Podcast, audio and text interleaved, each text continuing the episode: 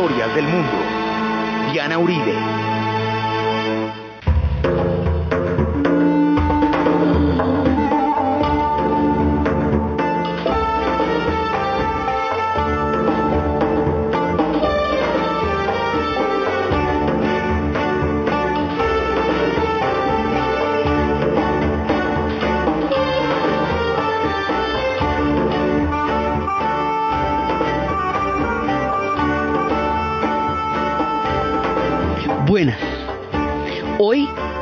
Estamos en la tercera parte de nuestra historia de la saga de los pueblos monoteístas.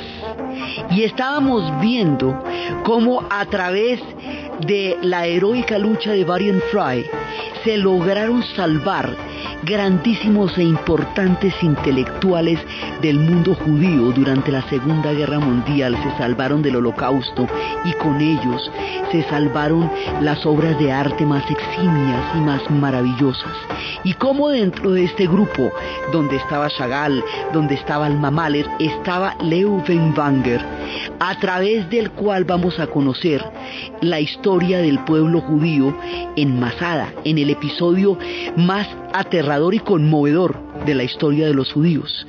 Vamos a ver cómo este personaje nos va a traer en un libro que se llama igual, La Guerra de los Judíos, la historia de Flavio Josefo, como es su nombre romano, es un personaje sumamente particular por esa doble característica de ser un, persona, un judío y a la vez un judío dentro del imperio romano. Este personaje es por quien entraremos en la historia estremecedora de Masada. Joseph Ben Matatías es un judío universal, un judío cosmopolita, que primero estuvo en toda la formación de su pueblo y luego va a tener la oportunidad de ir a Roma y va a ser un diplomático, como decir, en el mundo romano. Va a estar en una rebelión, va a sobrevivir a la rebelión, va a resistir la rebelión y finalmente va a tratar, este hombre va a tratar de establecer un puente entre el mundo romano y el mundo judío, como alguna forma en que se puedan comunicar esos pueblos en ese antagonismo tan bravo y va a convertirse, digamos, va a adoptar un nombre romano que será llamará Flavio Josefo. Por haber adoptado un nombre romano, durante mucho tiempo lo desconocerá la misma comunidad judía como fuente y como historiador, pero él es el único que estaba en la caída de Masada. Él es el único que realmente vio lo que ocurrió y él va a ser rescatado por Leon Feuchtwanger, que es otro judío, que es el que rescata toda esta historia y es el que la, lo, logra salvar Varian Fry sacándolo de la Alemania, de la, de la Francia de Vichy en tiempos del, del nazismo y que es lo que permite que todos conozcamos esto. Entonces resulta que Tito Livio ya es en ese momento emperador. Ya ha pasado el tiempo de Vespasiano su padre y ahora lo sucede Tito Livio. Tito Livio tiene que enfrentar lo que es Masada. Entonces, Masada es una fortaleza, es un monte grandísimo donde se refugian los que se lograron salvar de la destrucción del templo. ¿Y sabe qué hacen los romanos? Mire, esto es una historia de terquedad que nadie se la imagina. Los judíos se trepan en lo alto de la montaña del monte de Masada y desde ahí miran a los romanos y les dicen, ¿y a ver qué? ¿Qué van a hacer? A ver. Y los romanos empiezan a construir una rampa. Como eran los mejores ingenieros, era un imperio de ingenieros, el imperio romano, pues empiezan a construir una rampa y dele, sin agüero, y van construyendo una rampa y duran tres años construyendo la rampa hasta que llegue al nivel del monte de Masada para ir por los judíos que están allá arriba eh, atrincherados y que son los sobrevivientes de la caída del templo. ¿Cómo la ve? Y los judíos no se bajan de ahí y no se rinden y no transigen y los romanos siguen construyendo la rampa y se miran unos a otros durante tres años. Se miran los unos a los otros cómo los romanos construyen la rampa y cómo los judíos los están mirando a ver esperar hasta que suban y lleguen hasta el extremo donde está el monte y en eso esa es digamos la, la mm, el enfrentamiento entre estas dos voluntades, la voluntad política romana aquí no va a sobrevivir, me dicho, aquí ustedes se someten o se someten, y la voluntad religiosa judía venga por nosotros a ver qué le va a pasar, a ver cómo la ve. Y así empieza toda la epopeya amasada que dura tres años. En el momento en que están construyendo la rampa, ya va a llegar, ya va a llegar el punto en que se encuentran. La noche anterior a la toma del monte de Masada, cuando la rampa ya llegó al nivel del monte, en ese momento, la noche anterior, los judíos se matan todos. Hay, unos dicen que se desbarrancaron, sencillamente se botaron al abismo. Otros se mataron unos a otros para que no quedara nadie vivo, digamos en un pacto de, en un pacto suicida. Eso exactamente eh, es que, hay muchas, digamos, muchas maneras de narrar eso y hay muchas formas, pero la única fuente que se sabe es la fuente de Flavio Josefo, o, sea, Joseph Ben Matatías que estaba ahí. El asunto es que se matan absolutamente todos, unos se desbarrancan, de manera que cuando lleguen los romanos a Masada, no hay nadie vivo. Y los romanos no le pudieron poner la mano a un solo judío en Masada después de los tres años de construcción de esa rampa para llegar allá. Entonces, en ese momento están todos muertos y Masada se vuelve un símbolo de la resistencia judía frente al imperio romano y hoy por hoy, cuando cumplen 13 años en Israel, los hacen subir hasta Masada y en la cima del monte gritar nunca más. Y esto es importantísimo. Después cuando se reconstruyan las ruinas de Basada, habrá todo la reconstrucción arqueológica de las ruinas de Masada ya en el siglo XX estará estrechamente relacionada con la creación del Estado de Israel. Así es de, digamos, estas cosas, estas son historias de símbolos. Y a esa epopeya canta esta canción que dice, yo veré renacer el sol, seré testigo del renacimiento del sol de Masada. Volveré a ver nacer y salir el sol de Masada. Eso nos lo canta Alfa Blondi de toda la beta que hemos visto de por qué ellos están relacionados con Sion y con Babilonia y ahora con Masada.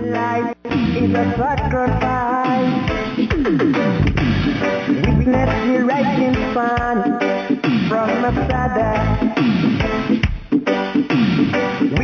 your rising sun now from.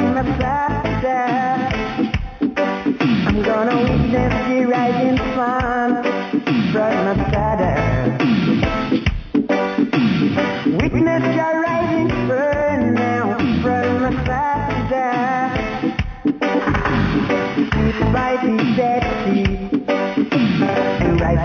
with the birds from the hills and clean up my skin. While the birds sing, I'm gonna climb up to the top of the rock of sacrifice, cause I know now the Lord has don't forget his people. Yes, the Lord I don't forget his people.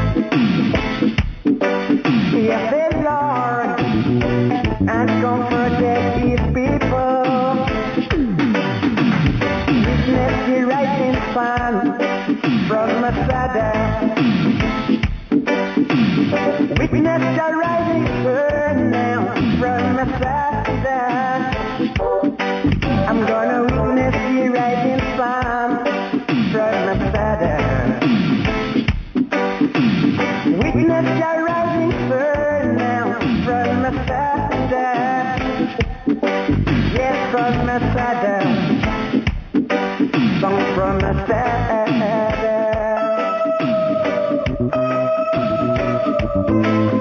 Subiré a la piedra de los sacrificios. Allí lavaré mis pecados y desde la piedra de los sacrificios, allí veré el nacimiento, seré el testigo del nacimiento del sol de Masada. Allí lavaré mis pecados y allí veré el nacimiento del sol de Masada. Seré testigo del nacimiento del sol de Masada, Dios bendiga a Masada. Eso es lo que dice Alfa Blondie, hablando de cómo va a subir hasta la cima para poder dar ese testimonio. Este hombre es de Costa de Marfil y viene de toda la, corriente judaica que se reivindica a través de los movimientos de los Rastafaris. Entonces, la epopeya de Masada queda grabada en la historia como el símbolo más importante de la resistencia judía. Y de aquí para adelante, todo lo que hemos recorrido se vuelven símbolos que en el presente tienen un significado claro.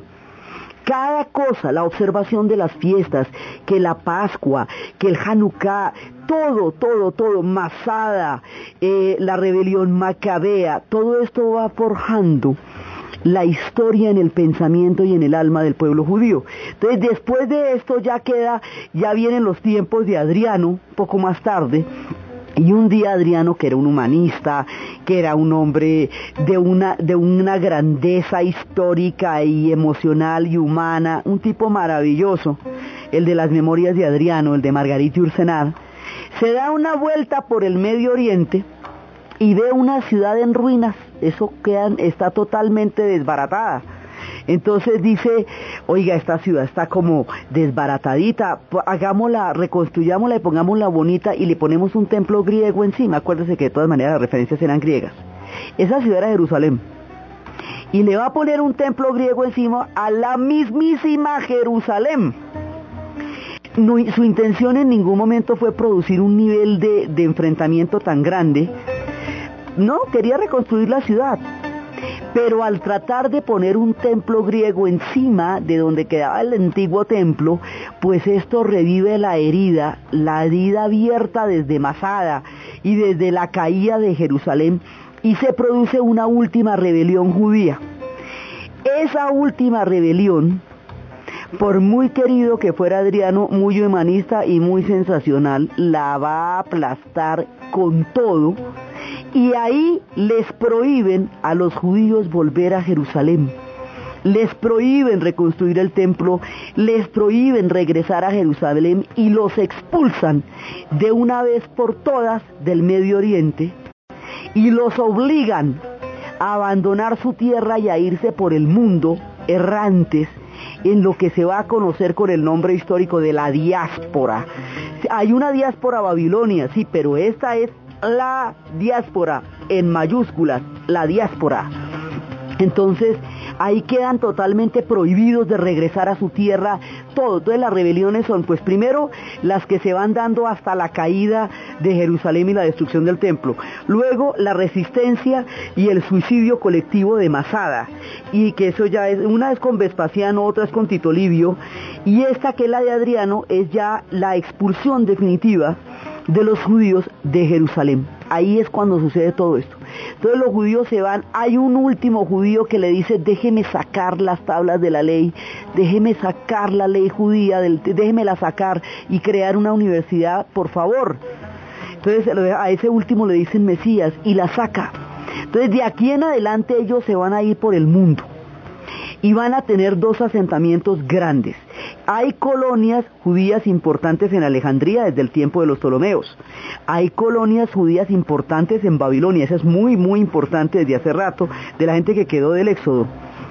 Y hay colonias judías en España, eh, en la, en la, antigua España, que están allá también desde la era Babilonia, y esas colonias judías en España es de donde van a venir los grandes asentamientos. Entonces se van a ir para dos lugares que es donde fundamentalmente se van a hacer. Uno se van a ir para Alemania, lo que hoy es Alemania, al este del Rin. El este del Rin es un territorio que se llama Ashken. Y aquellos que se van para el este del Rin se van a llamar judíos ashkenazis por Ashken. Y son los de los pelirrojos, los que tienen los rasgos como los de Uri Allen. ¿sí? Y los otros que se van a ir para España se van a llamar judíos sefarditas. Hay una canción sefardí que canta Radio Tarifa, que cuenta toda esa historia de los judíos sefarditas, los judíos sefarditas van a crear, van a formar parte integral de la gran civilización que más adelante va a tener Córdoba, que va a conocer esplendores nunca vistos ni antes ni después. Ellos serán los intelectuales, una clase intelectual importantísima de Córdoba. Estos de Sefarat son judíos de piel aceituna y van a tener una contribución importantísima al mundo de Sefarat, cuando se vaya a dar el gran, al mundo árabe de Córdoba, cuando se vaya a dar el gran esplendor, cuando lleguen hasta esas tierras los pueblos del profeta. Esta canción nos cuenta ese ánimo de Sefarat que llegaría a ser grande y maravillosa.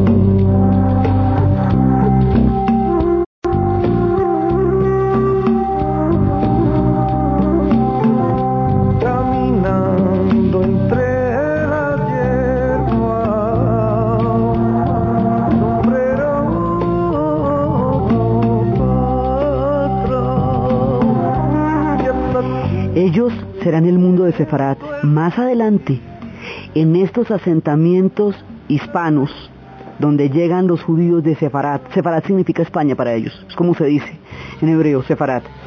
Más adelante eso será el reino de Córdoba cuando la tierra del profeta, que esa es otra que vamos a ver, llegue, cuando los omeyas lleguen hasta allá y hayan creado un reino magnífico, inimaginablemente maravilloso entre la espiritualidad, la tolerancia, la tecnología de la época. Las cosas más asombrosas pasarán en el califato de Córdoba y los judíos sefarditas serán parte integrante de ese mundo que recogerá la tolerancia que después no conocería ninguna civilización como se conoció en los tiempos de Sefarat y en los tiempos del califato de Córdoba. Entonces los judíos se van para la diáspora. La diáspora va a durar dos mil años porque se van en la época de Adriano y van a poder volver en el 1948, mitad del siglo XX. ¿Cómo van a seguirse conservando judíos? Después de que hemos visto que las diez tribus se perdieron y no regresaron jamás, una vez fueron deportadas por los asirios.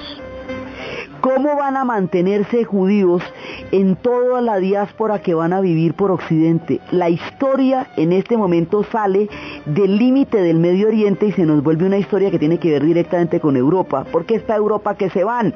y es allá donde van a estar. ¿Dónde van a mantener en el, judaísmo? ¿Cómo van a mantener la ley? La ley, la palabra, el pacto con Yahvé lo van a mantener en el corazón. Su patria será su alma, su corazón será su vida y allí estará su religión. Por eso observar las costumbres y los símbolos se vuelve un problema de física existencia porque van a tener que llevar en el alma lo que no tendrán en la tierra.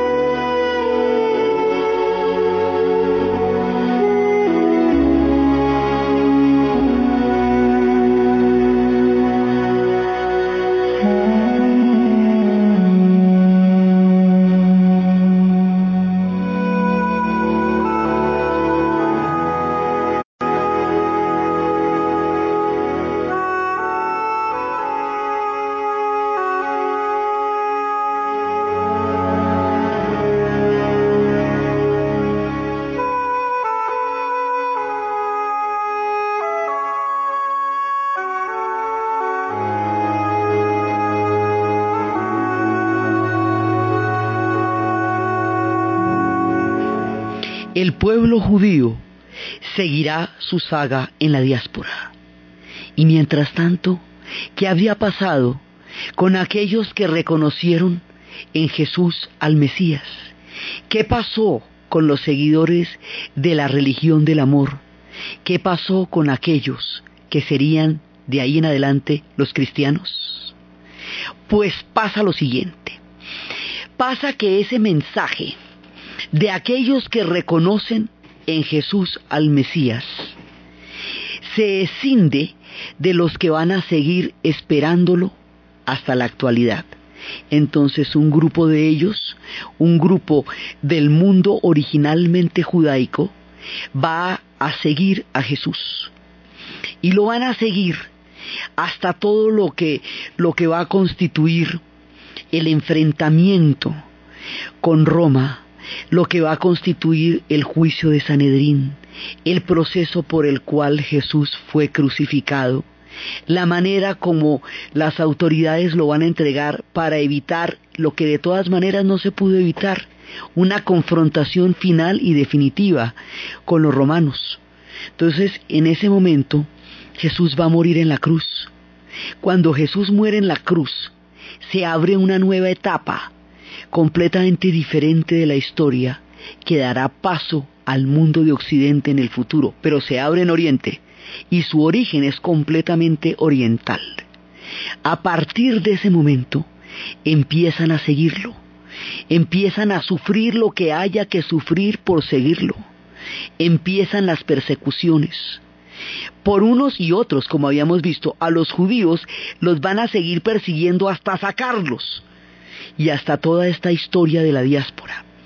A los cristianos también los van a perseguir muy duramente, durísimamente, y ellos tendrán que huir, tendrán que esconderse en las catacumbas. Y más adelante, un romano escuchará la voz de Jesús y le dirá, ¿por qué me persigues?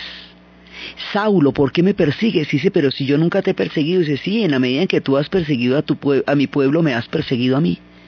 Saulo se convierte, se convierte y escucha la voz de Jesús. Y cuando la escucha, en ese momento da el gran salto, porque dice que Jesús no murió solamente por el pueblo judío, sino que murió por todos los hombres, por todos aquellos que decidan aceptar este mensaje. Al hacerlo, universalizará el cristianismo, es decir, el cristianismo ya no es un credo de un grupo que se escindió al reconocer en Jesús al Mesías, sino que se vuelve un mensaje para toda la humanidad. Pablo de Tarso es romano, Roma es el centro del mundo. Al decirlo un romano, esto tiene otra mirada, tiene otros oídos y otra resonancia. Pablo huirá después de las persecuciones y se meterá en las catacumbas de lo que se conocería después como la ciudadela de Saladino, en Damasco. Y allá empezarán la religión, el cristianismo es fundamentalmente oriental en un principio, porque viene de la tierra de Canaán y es donde los cristianos se reconocen y de ahí saldrá un cristianismo copto. El cristianismo va apareciendo por oriente. El cristianismo oriental se va a mezclar muchísimo con la influencia de los persas, monoteístas a su manera, desde los tiempos de, de Zoroastro, y se va a mezclar con el carácter divino de los egipcios. Por eso la figura de Jesús en Oriente tendrá más un carácter divino que un carácter humano, porque tendrá la influencia de todos los implacables. Pero ya el mensaje está extendido por todo el Oriente, por donde se escucharon sus voces por primera vez, a través de todos aquellos que creyeron en Él y fueron tras sus pasos por el mundo. Llegará a Roma y en Roma tendrá todo su asentamiento, su desarrollo y su progresión en la historia.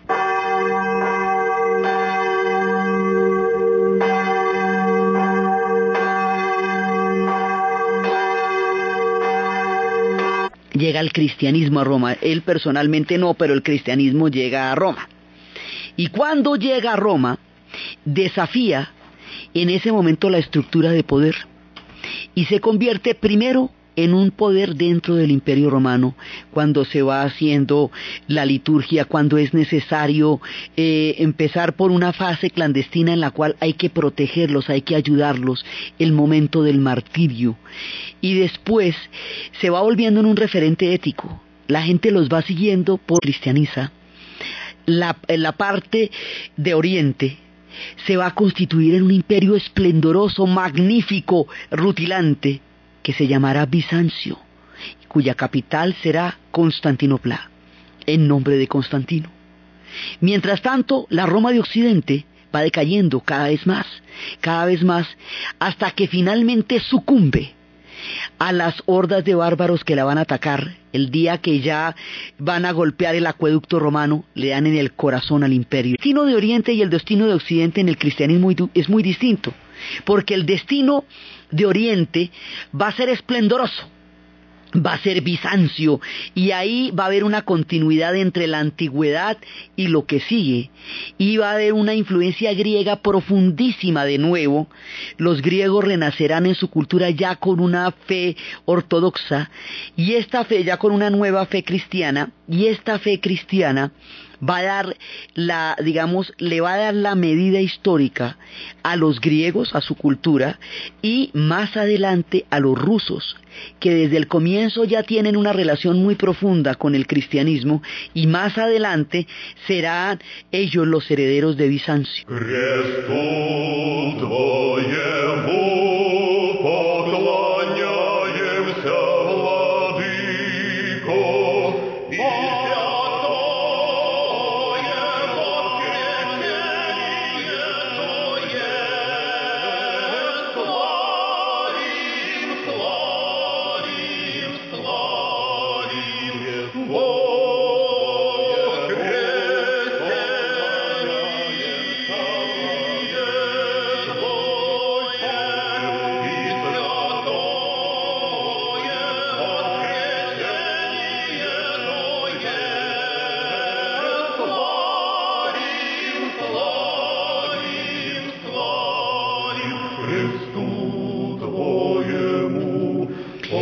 Así, el cristianismo irá cambiando las sociedades a donde llegue. Y mientras los rusos heredarán toda esta fe y el mundo oriental vivirá una época de esplendor, en Occidente la cosa es bastante más complicada porque en Occidente sí cayó el imperio, eso que se ve en las películas de la caída del imperio romano y todo eso, eso sucede en Occidente, no en Oriente. Occidente va a quedar rezagado durante mucho tiempo mientras Oriente mantiene un esplendor magnífico.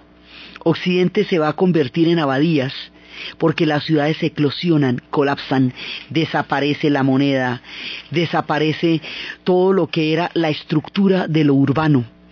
Todo eso va a desaparecer y vamos a entrar en un mundo rural, en un mundo donde todas las tribus bárbaras van a bajar y al bajar van a crear una, gran inseguridad, lo que va a hacer que se necesite muchas defensas, castillos para defenderse, nobles que los defiendan y siervos que trabajen la tierra mientras los nobles defienden. Se va creando el feudalismo y en las iglesias está el centro de la fe y se va a crear un mundo teocrático, completamente teocrático y poco a poco el cristianismo irá llegando a cada uno de los confines de Occidente. Llegará por Italia, irá subiendo, llegará a la Galia, llegará a la Bretaña, llegará a un mundo donde tendrá un impacto maravilloso que será sobre los celtas. A través de la figura de San Patricio, el cristianismo se fusionará con los pueblos de las antiguas religiones del bosque y le dará un carácter profundo al pueblo irlandés, como también se lo va a dar en el, en el este al pueblo polaco. El cristianismo le va dando forma a los pueblos a medida que va apareciendo entre las religiones del bosque.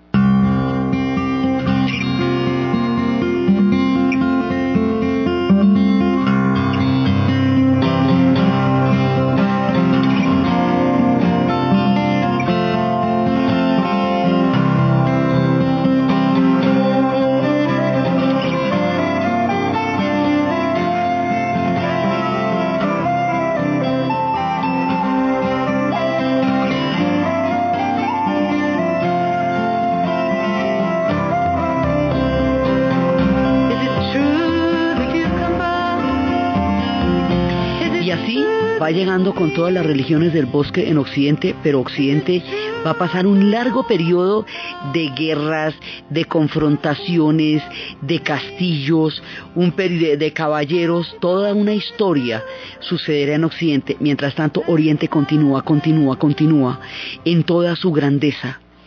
Y allá, es donde van a tener toda una, digamos, toda una forma eh, y todo un conocimiento. Va a haber un punto en que se va a presentar una confrontación profunda entre las dos, entre en el cristianismo. Y es que en Occidente el cristianismo queda bajo una sola cabeza, y esa cabeza es el Papa en Roma. Y en eso no hay ningún tipo de discusión.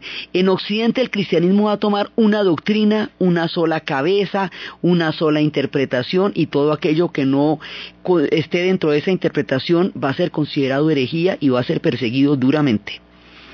Pero solamente desde Roma se reconoce la unidad completa del mundo católico. Católico significa universal.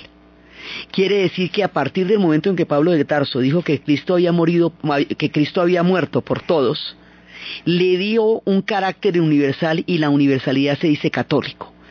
Eso es lo que viene de Roma. Pero mientras tanto, en Bizancio, las iglesias van a tener patriarcas por separado, no van a tener una sola cabeza, como es el caso de Roma, sino que van a tener muchas.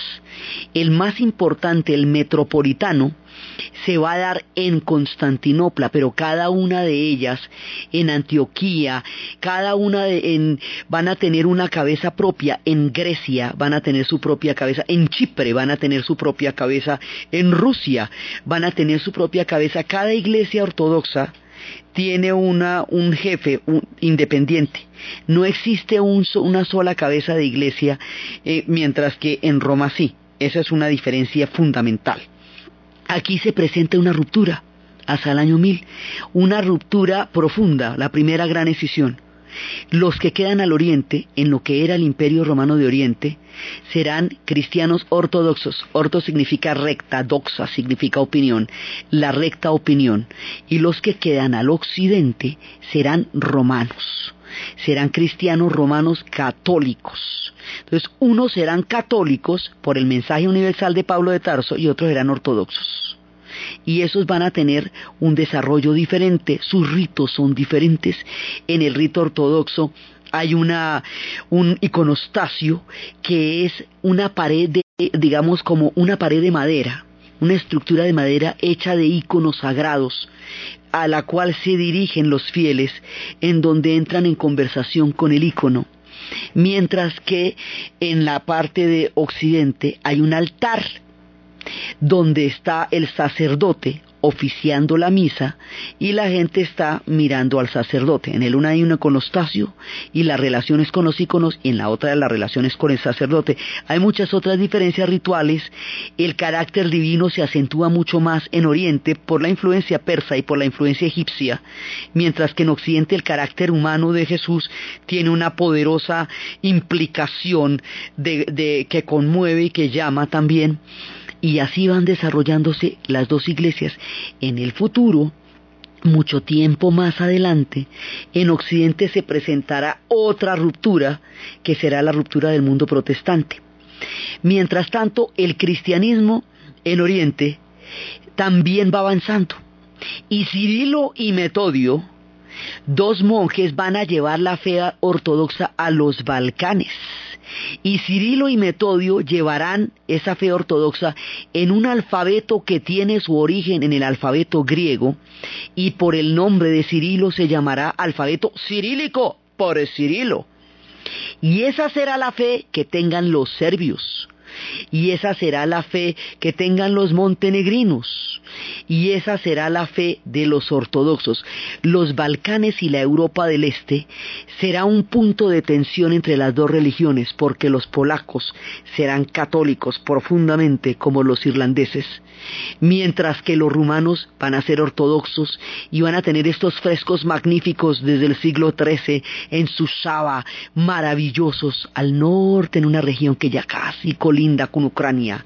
Los rusos harán de la fe ortodoxa la esencia del alma del corazón de los rusos y quien quiera entender las profundidades de esa fe debe leer a Dostoyevsky para comprender lo profundo o a Tolstoy. Esa será el alma rusa. Entonces, en Europa, en lo que hoy es Europa del Este, es donde se da el campo entre las dos religiones, entre el cristianismo romano y el cristianismo ortodoxo. Ese será un punto. Y más adelante, existirá el cisma de los protestantes, que es en el siglo XVI, cuando, en el siglo XV, cuando Lutero vaya a protestar contra los diezmos y las indulgencias, porque si el reino de Jesús no era de este mundo, ¿por qué había que entrar en un reino material que había sucedido desde el momento en que empezaron a existir los estados pontificios, los estados papales como estados terrenales?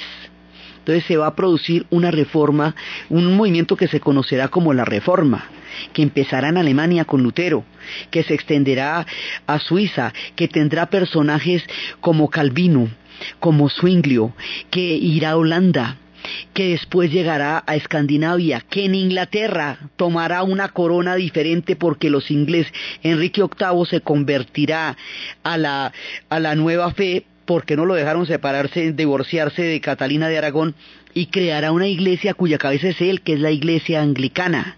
Y como más adelante los ingleses son los que van a llegar al Mayflower, en ese barco de los padres peregrinos esa fe llegará a América y al llegar esa fe a América va a crear una nación que hoy es protestante, que es la nación de los Estados Unidos. Entonces de esa manera quedaron en el este, en toda la parte oriental, Grecia, Chipre, eh, Turquía lo fue durante mucho tiempo, Bizancio lo fue, hasta el día en que caerá a manos de los turcos otomanos. La capital de Constantinopla se convertirá en Estambul, pero entonces ya habrán llegado los tiempos del Islam, que, son los que trataremos en el siguiente y último capítulo. Entonces, por un lado, hay todo un mundo oriental que tiene en, en nuestra tierra de Canaán son una parte de los libaneses. Ellos son cristianos, una parte de ellos, otra parte son musulmanes. Y esos libaneses estarán ahí porque cuando lleguen las cruzadas habrá un enclave de San Mahón que entrará en contacto con los primigenios cristianos del Líbano, que estaban desde el comienzo de los tiempos del cristianismo, y habrá los cristianos coptos, que son los de Egipto, y así crearán todo el mundo de Oriente. Están los cristianos papales, los cristianos romanos, que son los de la Europa eh, mediterránea, y los cristianos, o sea, los protestantes, que son los de la Europa nórdica. Como España llegará a América y durante 500 años permanecerá en nuestras tierras, será este cristianismo católico papal el que determine la fe en este lado de nuestro continente, mientras que en el norte es lo que viene de los ingleses. Y así el mundo, el mundo occidental, tendrá un carácter cristiano en diferentes acepciones. Y el mundo oriental también, pero estarán, eh, digamos, mano a mano con otra historia que se va desarrollando desde el año 622, que es la historia del Islam. Entonces, cuando el Islam aparezca en escena, estará por las mismas tierras de Bizancio y durante un tiempo compartirán eh, estos territorios de Anatolia.